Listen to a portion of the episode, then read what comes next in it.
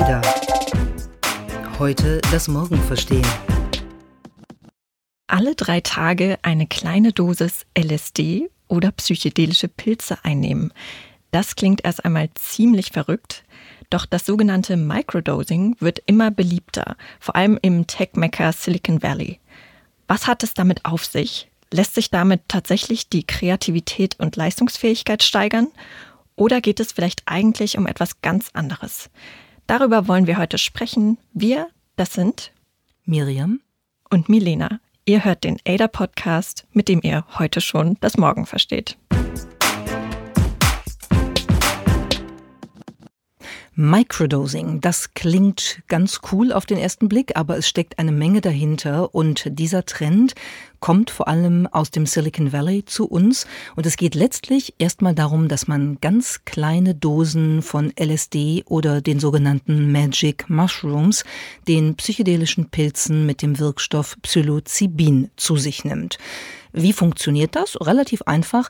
Die Dosis ist etwa ein Zehntel bis ein Zwanzigstel der üblichen Dosis, die man für einen veritablen Trip bräuchte.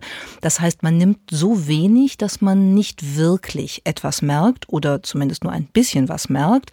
Aber trotzdem gibt es eine Menge Wirkungen, über die wir heute schon sprechen wollen.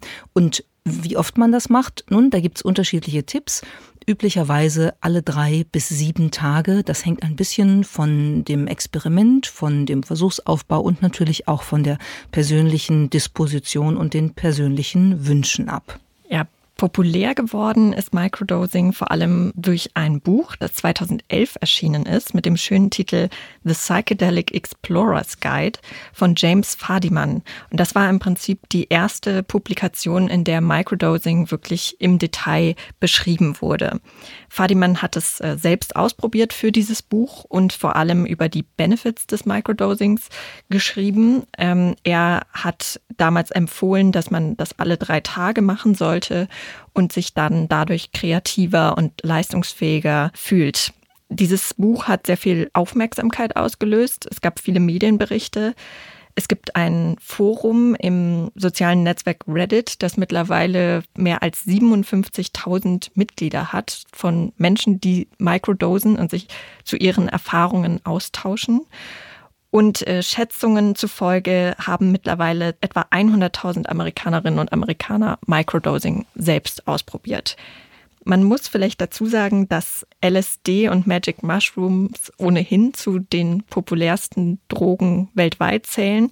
Wenn man der Global Drug Survey glaubt, die ähm, untersuchen das jährlich und LSD und Magic Mushrooms sind auf Platz 9 und 12 der beliebtesten Drogen. Platz 1 und 2 sind natürlich Alkohol, Tabak und dann auch Cannabis. Und das ist interessant, weil ja eigentlich die junge Generation mittlerweile weniger anfällig für Drogen ist, weniger trinkt. Dazu gibt es sehr viele Studien. Aber Microdosing ist, so schreiben es zumindest manche Zeitungen, eine Art Rebranding von Drogen, weil es mehr als Vitamine verkauft wird, also als etwas zur Selbstoptimierung und womit man etwas für sein persönliches Wohlbefinden tun kann. Also sozusagen ein, ein drogenbasierter äh, Selbstfindungs- oder Wellness-Trend, so könnte man das äh, beschreiben. Auf der einen Seite für die jüngere Generation habe ich auch einiges zugelesen in den Recherchen, ähm, unter anderem für diesen Podcast aber auch natürlich äh, so ein bisschen der Wahn, sich selbst zu optimieren. Und das, das zeigt vielleicht auch nochmal, warum äh, dieser Trend auch vor allem im Silicon Valley zu beobachten ist, dieser Trend zum Microdosing, weil da natürlich erheblicher Druck herrscht. Also die Leute arbeiten alle wahnsinnig viel, sollen kreativ sein, sollen permanent innovativ sein, was Neues erfinden und da gibt es ganz verschiedene Möglichkeiten, wie man damit umgehen kann, mit diesem Stress, der da auch entsteht. Und eine relativ neue ähm, Möglichkeit oder ein neuer Trend ist eben, Microdosing zu nutzen, um kreativer zu werden, um leistungsfähiger zu werden und sozusagen die eigenen Kräfte am effektivsten und am effizientesten einsetzen zu können. Und das sind eigentlich zwei ganz unterschiedliche Dinge, die wir jetzt gerade hier haben. Ne? Auf der einen Seite so äh, Selbstfindung, zur Rückkehr zu sich selber, zum eigenen Empfinden, zu den eigenen Gefühlen, zum eigenen Bewusstsein. Auf der anderen Seite eben diese Optimierungsperspektive, die wir ganz oft finden, gerade so in technologischen Umfeldern. Zwei Variationen, wie man Microdosing interpretieren kann. Und vielleicht finden wir am Ende des Podcasts ja raus, welche wir für die passendere halten. Ich finde interessant, um das noch ganz kurz zu sagen, dass in dem Zusammenhang ähm, eben ganz viel Menschen das ausprobieren und wir sollten auch einmal, glaube ich, sagen, dass das illegal ist, weil diese wichtiger Hinweis, ja. nur mal kurz zwischengeschoben, anders als Alkohol und Zigaretten, die deshalb äh, unter anderem deshalb auf Platz eins und zwei der der Drogenliste der weltweiten stehen, äh, was Gebrauch angeht, äh, ist LSD und sind die psychedelischen Pilze in den meisten Teilen der Welt tatsächlich verboten, gelten wirklich als Rauschmittel und äh, man darf sie also nicht äh, verkaufen, man sollte sie auch nicht besitzen, man sollte ja eigentlich wahrscheinlich die Finger davon lassen. Das heißt, wenn man das für ein Selbstexperiment ausprobieren würde, würde man sich rein theoretisch strafbar machen.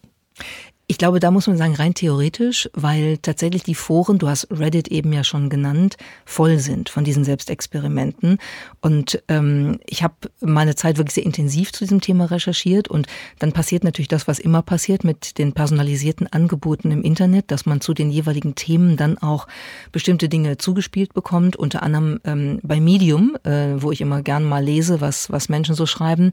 Und ich dachte dann irgendwie so äh, einige Zeit lang, sag mal, es gibt überhaupt nichts anderes mehr mehr als Microdosing, weil ich jeden Morgen irgendwie zehn Selbstexperimente von Microdosing in meiner äh, Inbox hatte, in den Newslettern und äh, in den ähm, persönlich kuratierten oder für mich kuratierten, algorithmisch kuratierten Infoangeboten. Und dann dachte ich, wow, also echter Trend, das kann man schon sagen. Du warst in der Microdosing-Bubble sozusagen genau, gefangen. Genau, ich war in einer Bubble gefangen. Besser, als wenn man sozusagen nach einem LSD-Trip in einer Orange gefangen bleibt oder das Gefühl hat, das sei so.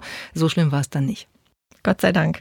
Ein Grund, warum das Microdosing gerade im Silicon Valley so beliebt ist, ist übrigens auch, dass es dort ja den Hang gibt, einzelne Personen äh, sehr zu glorifizieren. Ganz besonders betrifft es den Apple-Gründer Steve Jobs, der ja wirklich als der Held gilt, äh, den viele verehren und viele wollen so innovativ und kreativ sein, wie er es war. Und der hat schon vor einigen Jahren beschrieben, dass er mit LSD herumexperimentiert hat und dass das für ihn eine der wichtigsten Erfahrungen seines Lebens war.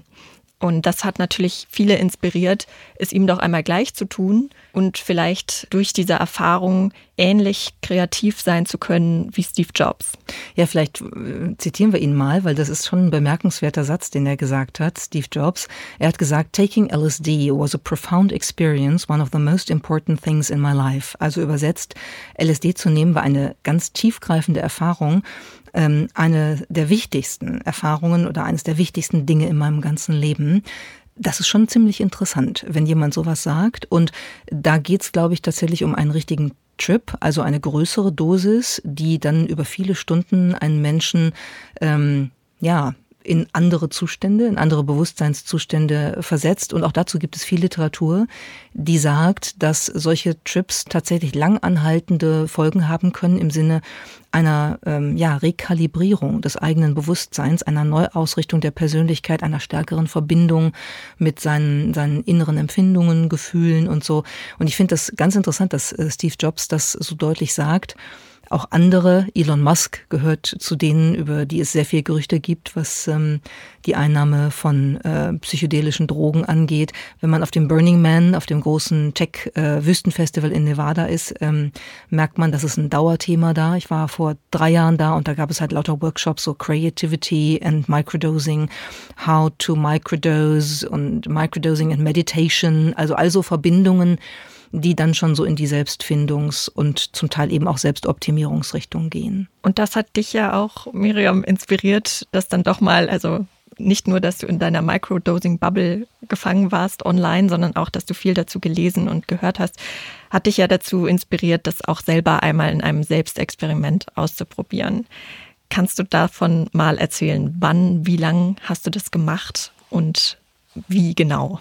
Ja, klar. Also ich, ich war einfach neugierig, weil ich immer finde, es ist das eine, dass man ganz viel liest über das, was äh, ähm, so ein Trend bedeutet und warum das so ist. Und das habe ich auch gemacht, weil, weil da ja tatsächlich auch eine Menge ähm, auch medizinische und psychologische Literatur, Fachliteratur vorhanden ist. Ähm, es ist ja nicht einfach nur so ein Trend, der vom Himmel gefallen ist, aber ich habe halt gedacht, ich möchte gerne wissen, wie sich das anfühlt und was das mit einem macht. Und dann habe ich mir halt ähm, äh, diese psychedelischen Pilze besorgt und ähm, habe angefangen mit einer äh, kleinen Dosis mit 100 Milligramm, ähm, weil ich erstmal vorsichtig gucken wollte, was passiert da und habe dann auf 200 Milligramm alle drei Tage erhöht. Und das war wirklich eine sehr interessante Erfahrung. Ich habe das vier, fünf Wochen lang gemacht und habe festgestellt, dass es wirklich Zustandsveränderungen gibt, die dann passieren, auf eine, wie ich fand, ganz schöne Art. Also nicht im Sinne von, ich werde aktiv oder hyperaktiv und muss ganz viel machen, sondern eher so eine, so eine Besinnung, ein Zustand der Besinnung, der eintritt und der sehr bewussten Umweltwahrnehmung, ein Zustand, der mir das Gefühl gegeben hat, dass ich mich sehr viel stärker mit anderen Menschen verbunden gefühlt habe. Also diese Connection, auch empathische Verbindungen zu anderen Menschen habe ich anders gespürt äh, als sonst, intensiver gespürt. Und dann gibt es natürlich manchmal auch so Situationen, wenn man zum Beispiel wenig geschlafen hat und, und angestrengt ist und so und macht das dann, ähm, dann kann man auch mal so ein bisschen stärkere Erfahrungen haben. Also ich habe zum Beispiel ja ähm, zum Beispiel ähm, sowas wie Time Warp, also so eine Veränderung von Zeitwahrnehmung. Das war für mich so, dass ich, dass ich so beobachtet habe, was um mich herum passiert und das Gefühl hatte, das, das ist alles einzeln, aber ich weiß nicht genau, ob das jetzt wirklich gleichzeitig stattfindet oder ob das nacheinander ist und in welcher Reihenfolge. Also okay. das, das, war schon, das war schon ganz interessant. Farbspiele, die anders sind, also Licht sieht anders aus, Himmel sieht anders aus, Sonnenstrahlen sehen anders aus. Und äh, ich habe einen, einen totalen Fetisch für geometrische Formen entdeckt, äh, wenn ich mit diesen Pilzen experimentiert habe, weil das hat eine unglaubliche Schönheit. Ähm, und war dann zum Teil in der Zeit, als ich das ausprobiert habe, auch auf der South by Southwest in, in Austin, in Texas und habe mir ein Auto genommen und bin zwei Tage in die Wüste gefahren, also an ähm, ganz in den Westen nach Marfa, wo es so große Kunstprojekte von Donald Judd gibt. Das sind so Aluminiumkuben. Äh, die sind einmal ein Meter groß und die sind in riesigen alten Flugzeughangars ausgestellt und dann scheint da die Wüstensonne auf diese silbernen Kuben. Und ich habe wirklich drei Stunden vor diesen Dingern gesessen und gedacht, Wow, ist das schön. Das klingt jetzt schon so ein bisschen so wie ein leichter Trip, den man hat. Ist das denn ein Zustand, der dann tatsächlich diese drei Tage anhält? Also du, wie kann ich mir das vorstellen? Du hast das morgens eingenommen, tagsüber irgendwie die Zeit und die Farben anders wahrgenommen. Aber war dieser Effekt nach den zwei, drei Tagen immer noch da? Oder verfliegt das sehr schnell wieder? Nee, das, das vergeht dann schon wieder. Es dauert nicht mal die zwei, drei Tage, jedenfalls nicht in der Wahrnehmbarkeit, wie ich es gerade äh, beschrieben habe, wie es zum Teil war. Das sind eigentlich so vielleicht sechs Stunden. Ähm, das dauert so eine Stunde, bis diese Pilze wirken. Ähm, man sollte auch vorher jetzt nicht ein fünfgängiges äh, äh, Mittagessen gegessen haben oder so, sondern besser ist, wenn der Magen ein bisschen leer ist. Und dann eine Stunde, dann fängt es an zu wirken und dann dauert das ungefähr sechs Stunden. Und ähm, also Trip würde ich sagen, war es nicht, sondern das ist schon so, dass du in der Lage bist, wirklich ähm, ganz normal das Leben zu gestalten und Dinge zu tun, die du auch sonst tust. Es ist nur schade, wenn man es so macht. Also eigentlich ist der tolle Effekt dann, wenn man sich wirklich darauf konzentriert, ich gebe mir jetzt sechs Stunden, in denen ich das ausprobiere, in denen ich mich auch darauf einlasse, diese Erfahrung zu machen. Und ich habe nicht sechs Stunden, wo ich dann erst meine, meine Wohnung sauber machen muss, dann habe ich drei Meetings und äh, dann fliege ich irgendwo hin. Dann sollte man es lassen, sondern lieber wirklich in einer Zeit, wo man die Erfahrung dann genießen kann und sich auf irgendwas einlässt. Sei es auf sich selbst oder auf andere Menschen oder eben auf eine schöne geometrische Erfahrung mit Sonnenlicht. Okay, aber so wie du das jetzt beschreibst, klingt das ja nicht unbedingt danach, dass du das nimmst und danach dich hinsetzt und vier Stunden lang konzentriert durcharbeitest, sondern das ist eher so ein Prozess der Selbstinspektion, Selbstwahrnehmung ist, der dadurch einfach etwas intensiviert wird. Das ist ja ein bisschen Widerspruch zu dem, Image, was Microdosing jetzt im Silicon Valley hat und was sich davon versprochen wird, oder? Total, ja. Deshalb, also das hat mich auch interessiert. Ähm, weswegen ich rausfinden wollte, wie wirkt das bei mir, weil diese beiden Interpretationen, die wir am Anfang ja auch beschrieben haben, die sind ja eigentlich ziemlich gegensätzlich. Und ich habe es überhaupt nicht als Weg der Selbstoptimierung oder der Leistungsverbesserung oder der Effizienz ähm, kennengelernt, sondern als das exakte Gegenteil. Mir Möglichkeiten zu geben, mich auf mich selber zu besinnen, auch das Ego, was in unser aller Leben ja ständig in den Rollen, die wir spielen, in den Dingen, die wir erledigen müssen, auch im Kampf um bestimmte Aufmerksamkeit, Teilhabe an Dingen und so. Dieses Ego wird zurückgedrängt, es löst sich fast auf an manchen Stellen, war, war das Gefühl, was ich hatte. Und dadurch bist du eben in der Lage, dich auf ganz andere Dimensionen deines Bewusstseins, auch deines Unterbewusstseins äh, zu besinnen und dich auch ganz anders auf andere Menschen einzulassen. Also ich, ich kann mich auch vier Stunden in einen dunklen Schrank setzen, wenn ich eine Mikrodosis oder eine Minidosis genommen habe. Und das ist auch super. Und das hat natürlich mit Leistungsfähigkeit aller Silicon Valley gar nichts zu tun. Ja, stimmt. Wobei einem ja dann in diesem dunklen Schrank auch durchaus äh, total kreative neue Ideen kommen könnten. Absolut. Hast du das erlebt? Also ist dir im Schrank irgendeine Erleuchtung gekommen?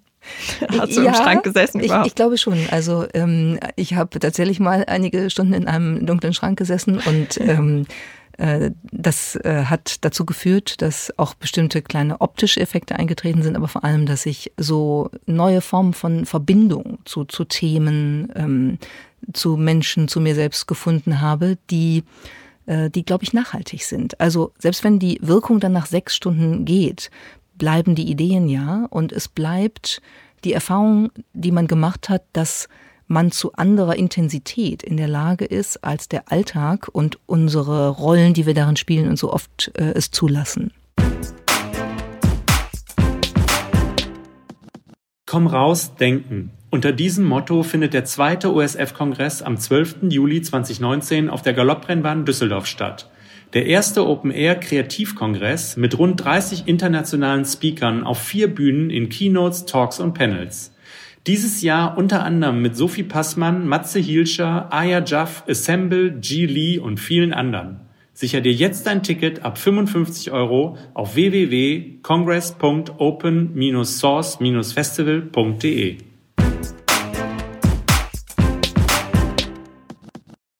Es ist interessant, dass das eine Tradition hat, auch in der wissenschaftlichen Auseinandersetzung mit äh, dem Thema LSD, mit dem Thema psychedelische Pilze, haben ganz viele ähm, probiert, was das eigentlich macht.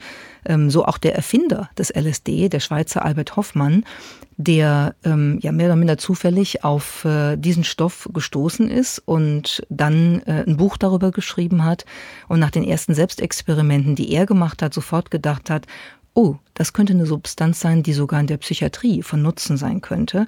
Es könnte auch möglich sein, dass man LSD als Unterstützung für Meditation verwendet, so hat Hoffmann gesagt. Und ähm, er war dann durchaus auch durch die eigenen Erfahrungen ja so ein bisschen hin und her gerissen, ob das jetzt wirklich äh, ein Superstoff ist oder ob das auch gefährlich sein könnte, weil LSD ebenso wie die psychedelischen Pilze, die Magic Mushrooms, eben schon unsere Wirklichkeitswahrnehmung erweitern. Und das hat Hoffmann ja selber sehr schön beschrieben. Hören wir mal kurz rein. Es ist eine Bewusstseinsveränderung. Das LSD verstärkt, verschärft alle unsere Sinne. Und da wird die da unser Bewusstsein durch unsere Sinne geformt wird. Deswegen wird dann eben durch diese, diese andere Sicht, man sieht dann und fühlt anders und hört anders, intensiver, dann gibt es eine, eine andere Wirklichkeit. Ich finde das auch interessant. Ich habe in seinem Buch auch gelesen, dass er sich gar nicht vorstellen konnte, als er die frühe Forschung an dieser Substanz gemacht hat, dass jemand so etwas zum Spaß machen würde, da der erste Trip, den er ja mehr oder minder versehentlich äh, gemacht hat mit LSD, für ihn so eine schlimme und schockierende Erfahrung war, dass er sich nicht vorstellen konnte, dass man das als Rausch einsetzen würde irgendwann. Das ist übrigens der Prolog in dem neuen Roman von, von T.C. Boyle. Also dieser erste Trip von Albert Hoffmann äh, ist da natürlich als, als äh, Literatur, also als, als Fiktion aber trotzdem sehr eindrucksvoll beschrieben. Das Buch heißt Outside Looking In, äh, im Deutschen etwas blöd übersetzt mit Das Licht. Und das ist eben ähm, die Geschichte von Hoffmann und was danach daraus geworden ist. Und genauso fängt das Buch an. Das habe ich, äh, den, den ersten Teil habe ich echt verschlungen, weil ich dachte, wow, das ist eine tolle Beschreibung, wie das möglicherweise gewesen sein könnte ja, verschlungen trifft auch, wie ich das Buch von Hoffmann gelesen habe. Er beschreibt dort auch, ja, wie sich das dann weiterentwickelt hat und dass LSD ja sehr schnell dann im Zuge der Hippie-Bewegung als Rauschmittel entdeckt wurde und dann ja, es sehr viel negative Berichterstattung dazu gab. Es gab schlimme Fälle, wo Menschen auf einem LSD-Trip aus dem Fenster gefallen sind, ähm, gestorben sind, ganz schreckliche Trips hatten. Und äh, er hat das natürlich alles mit Schrecken verfolgt, weil das überhaupt nicht das war, was seine ursprüngliche Intention war.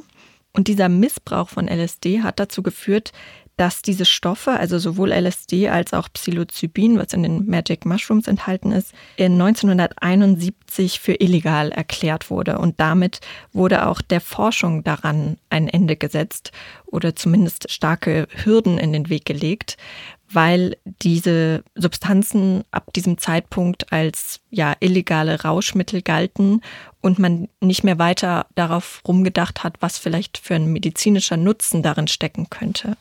Und ähm, da hat auch einen Anteil natürlich äh, Timothy Leary, Professor in Harvard äh, zur damaligen Zeit, der ähm, ja, man könnte sagen, sowas wie das erste LSD-Labor betrieben hat. Und aus dem ist dann irgendwie ja so eine Art ähm, Drogen-Community geworden, auch ganz stark motiviert durch die Hippie-Bewegung. Und man kennt ja heute vor allen Dingen noch diesen, diesen Dreiklang von, von Leary, Turn on, Tune in, Drop out. Also ähm, nimm Drogen, um dich anzuturnen, ähm, dann gerate wirklich in einen Einklang mit dir selber und geh raus aus den Anforderungen, die die Gesellschaft an dich stellt. Also das ist schon, das finde ich insofern spannend, weil das ist schon eben dieser eher selbstfindungsorientierte Ansatz und das ist nicht der, wir steigern unsere Leistung oder wir optimieren uns selbst durch LSD oder durch psychedelische Pilze. Äh, damals hat man allerdings das, was Leary gemacht hat, tatsächlich als Kult oder als Sekte interpretiert und es hat Riesentheater gegeben, er ist dann in Harvard rausgeflogen und äh, das Projekt hat keine Fördermittel bekommen und in Verbindung mit dem, was du gerade beschrieben hast, hat das natürlich leider auch bedeutet, dass wir Jahrzehnte der Forschung an Zeit verloren haben, weil man für die Forschung mit illegalen Drogen eben keine Erlaubnis bekommt und auch vor allen Dingen kein Geld kriegt. Dabei gibt es mittlerweile tatsächlich wieder eine Forschungsgemeinschaft, die sich mit diesen psychedelischen Stoffen beschäftigt und die glaubt, dass darin Potenzial liegt, zum Beispiel Depressionen zu behandeln oder andere psychische Erkrankungen. Die bekannteste Studie ist aus diesem Jahr, die wurde am King's College durchgeführt und da wurden Personen, die Microdosen untersucht und zwar sollten sie sechs Wochen lang täglich ihre psychologischen Funktionsweisen bewerten. Und äh, interessanterweise haben diese Teilnehmer berichtet, dass sie während der Tage, an denen sie Microdosing gemacht haben, einen erhöhten Fokus und höhere Produktivität an den Tag gelegt haben, als an den Tagen danach, also als sie nicht mehr diese Microdosen genommen haben. Und äh, es gab auch noch eine Befragung vor und nach diesen sechs Wochen.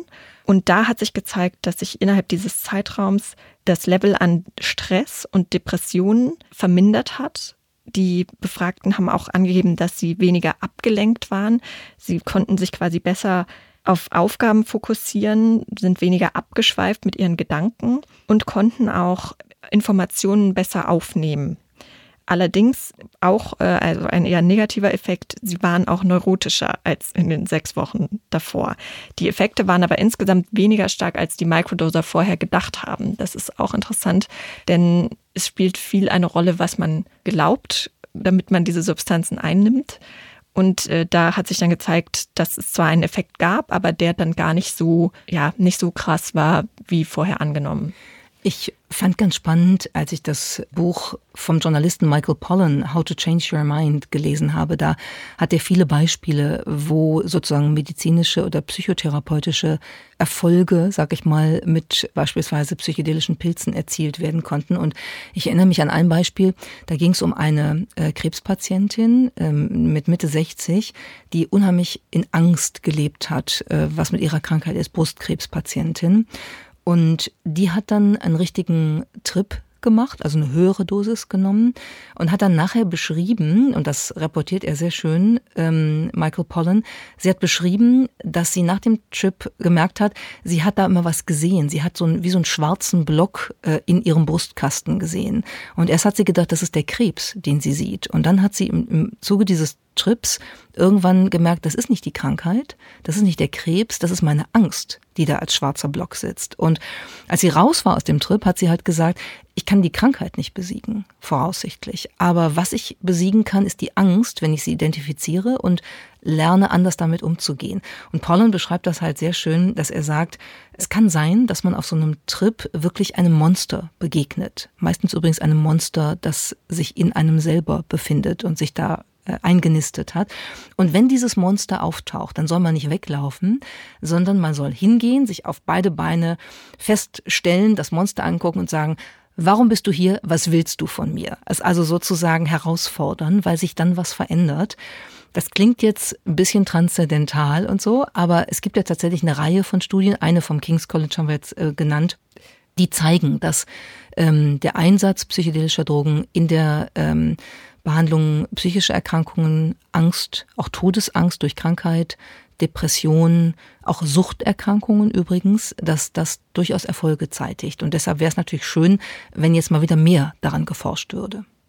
Ja, es gibt ja auch ein erstes Startup, äh, das sich das jetzt ähm, zum Ziel genommen hat. Es heißt Compass Pathways, wurde 2016 gegründet.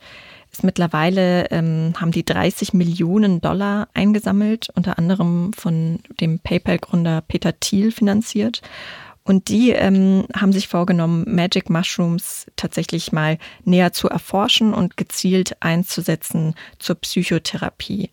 Und momentan laufen ja erste Studien, die mit gesunden Freiwilligen durchgeführt werden, um tatsächlich unter ärztlicher Aufsicht einen Trip zu machen. Und die Hoffnung ist eben, dass damit dann tatsächlich Depressionen behandelt werden können.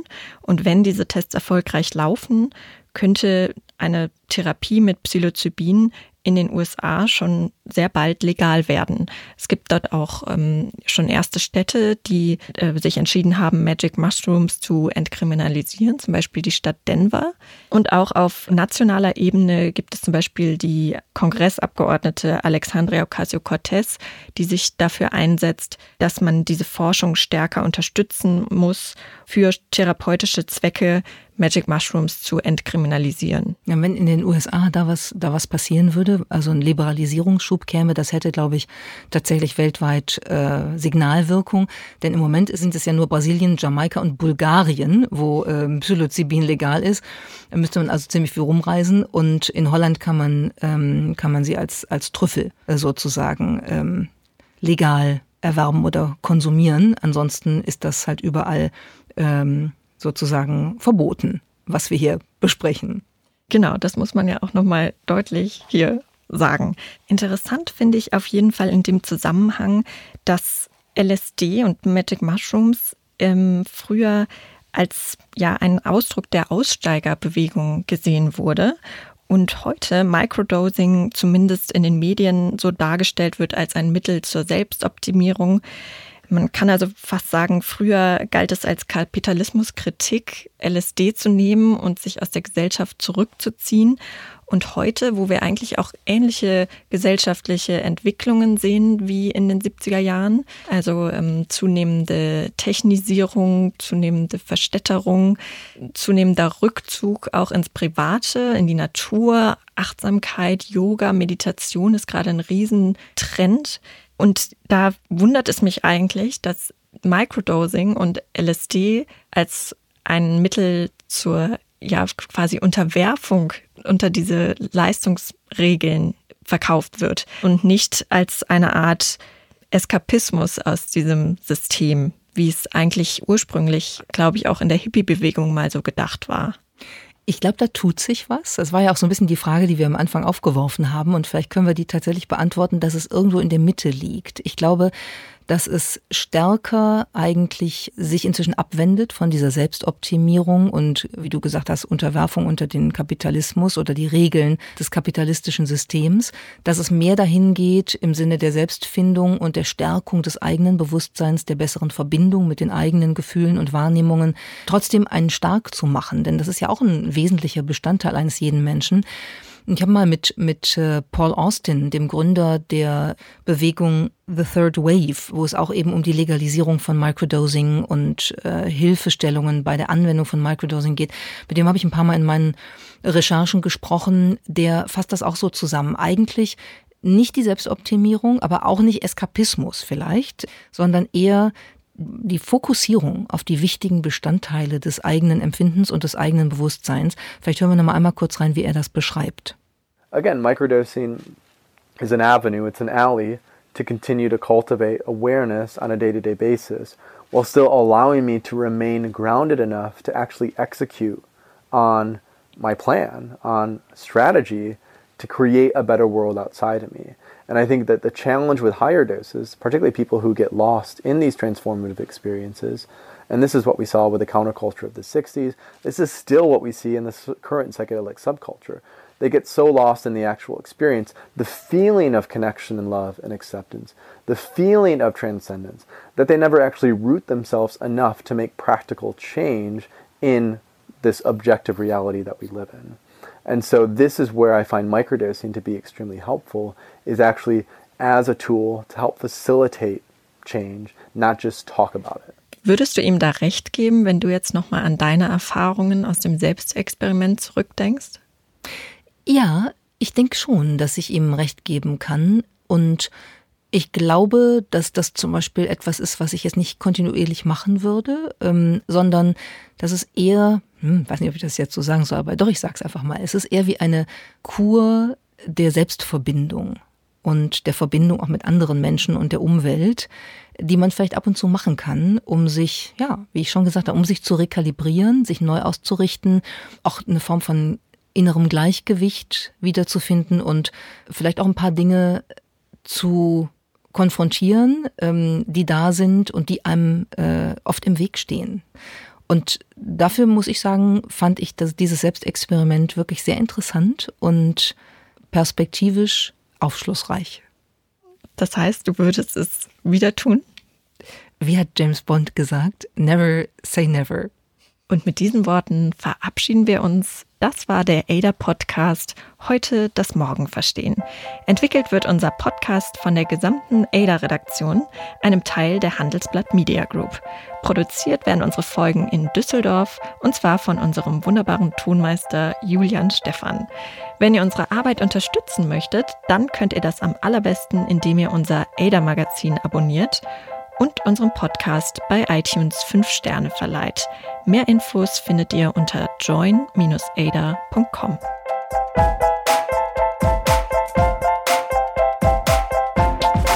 Ada. Heute das Morgen verstehen.